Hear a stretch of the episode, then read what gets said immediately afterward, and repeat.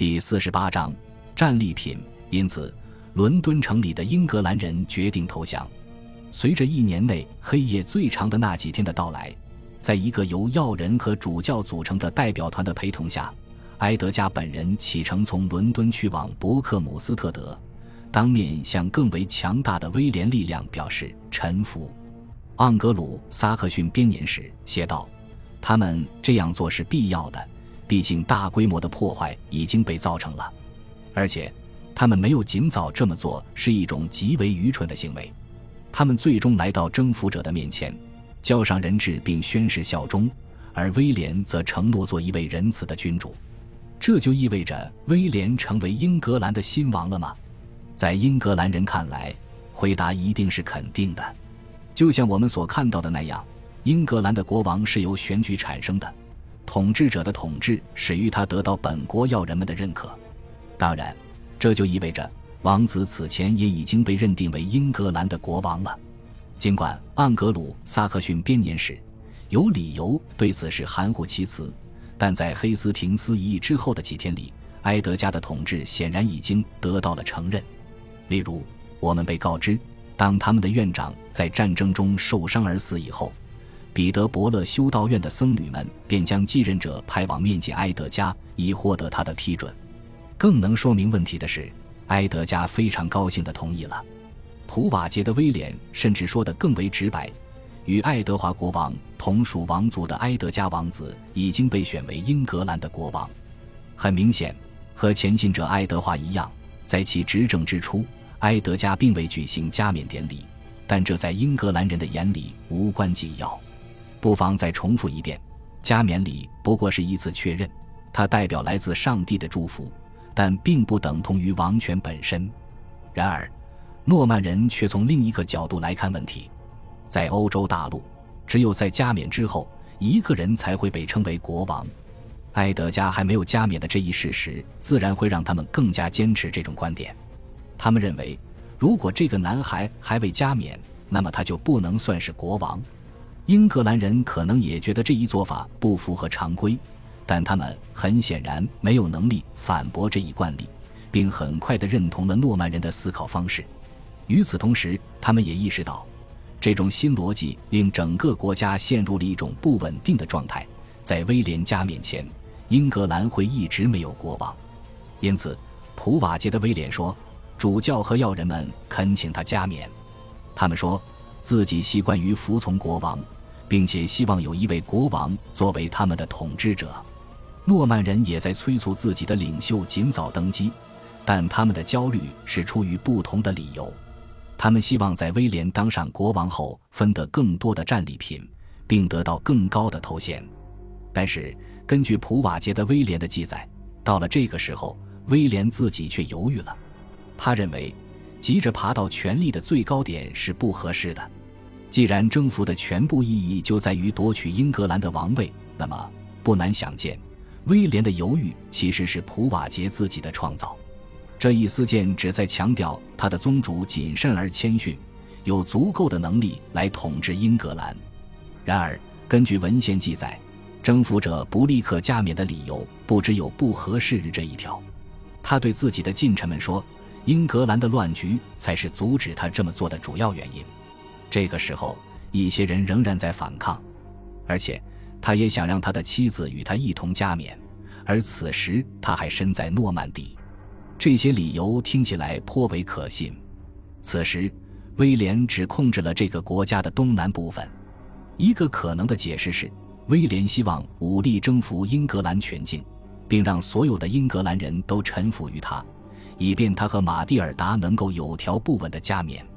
至少从某种意义上来说，威廉对待加冕仪式的态度和他的盎格鲁撒克逊前辈并没有什么明显的不同。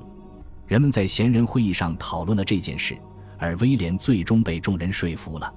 在重新权衡了每一件事之后，普瓦捷的威廉说道：“他妥协了，并接受了他们所有的请求。显然，他之所以会改变主意，主要是出于军事方面的考虑。”普瓦捷指出。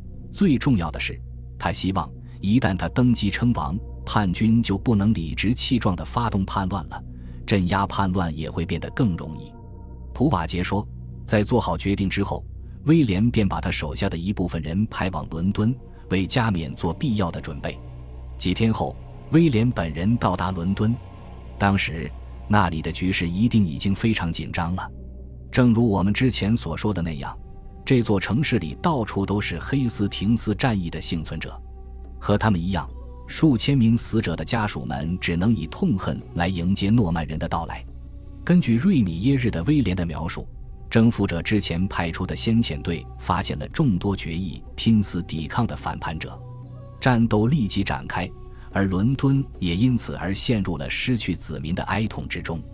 瑞米耶日的技术可能并不是最可靠的，但是了解更多信息的普瓦捷的威廉也含蓄地对他的说法表示赞同。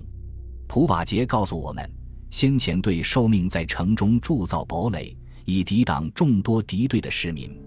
加冕典礼在圣诞节当天举行，尽管我们知道。在后世君主的加冕典礼之前，人们一般都会沿街游行，而在此时的伦敦，这种游行基本不可能出现。如果《黑斯廷斯战役之歌》可信的话，在加冕典礼前的几天里，威廉可能住在前信者爱德华位于威斯敏斯特的宫殿中。我们知道，典礼是在前信者位于威斯敏斯特修道院里的新教堂里举办的。我们也知道。参加者中有英格兰人和诺曼人。既然新教堂的空间只能够容纳几百人，大多数伦敦市民一定留在了家中，而大部分诺曼军队则在别处扎营。然而，大量全副武装的诺曼骑兵却被安排在修道院外，以防敌人设伏。至于这个典礼，我们所持有的证据已经能够说明，它遵循了传统的形式。虽然史学家们一直在讨论这样一个问题，即仪式是按照什么次序进行的，但所有人都认同，尽管他开创了国王由此而产生的先河，威廉的加冕典礼仍然遵循了英格兰的传统。就像前信者加冕时那样，人们唱响了歌颂国王的赞美诗，英格兰大主教则主持了仪式。和年初一样，主持仪式的是约克大主教奥尔德雷德。并非斯蒂甘德这位人人唯恐避之不及的坎特伯雷大主教。出于显而易见的原因，英格兰的历史文献更强调仪式的第一部分。在这一部分里，新王遵照传统发下誓言，表示他将像最为良善的先王那样善待自己的臣民。正如伍斯特的约翰所说的那样，威廉承诺他会保护教会及其领袖。会公正地统治所有的子民，也会制定和维护法律，完全禁止掠夺行径和不公的审判。鉴于最近所发生的事情，在场的英格兰听众肯定会特别想听到誓词的最后一部分。普瓦捷的威廉的描述让人觉得，从伯克姆斯特德人归顺直至加冕礼的这段时间里，一切都是宁静而平和的。他告诉我们，如果征服者乐意。他甚至可以把他全部的时间都花在擎苍狩猎之上。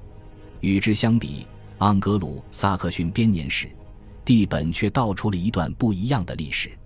在写完威廉于伯克姆斯特德所做的做仁慈的君主的承诺后，他刻薄地补充了一句：“然而在此期间，他们每到一地都会把这里洗劫一空。”正如英格兰人所害怕的那样，在这几周里，诺曼人并没有做出什么改变。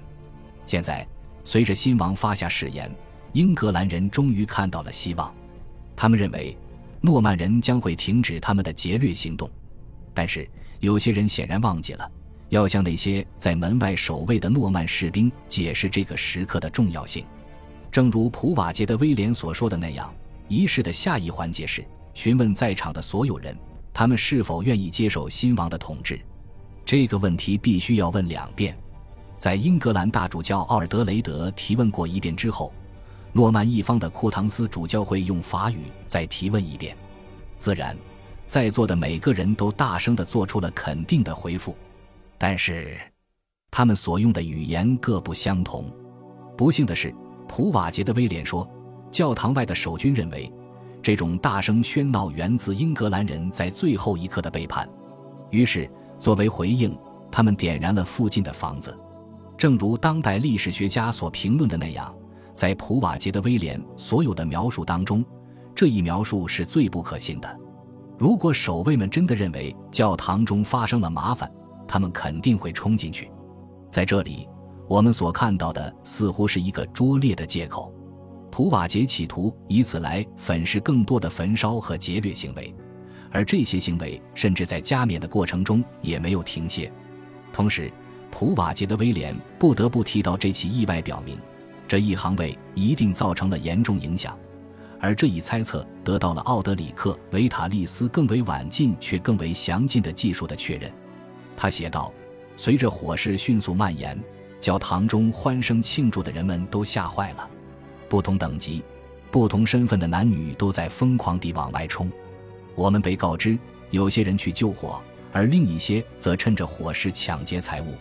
与此同时，在修道院里，只有主教。”几个僧侣和几个教士留下来完成加冕典礼。根据惯例，大主教奥尔德雷德给威廉涂上圣油，给他戴上王冠，并让他在王座上就坐。据说神职人员们都吓坏了。就在他们祈求上帝保佑他们的新国王，并让他的国家长治久安的那个时刻，教堂外面却是一片混乱。到了加冕典礼结束的那个时刻，我们得知。即使是征服者本人，也在从头到脚的颤抖。正如维塔利斯评论的那样，这是一个不祥的开端。感谢您的收听，喜欢别忘了订阅加关注，主页有更多精彩内容。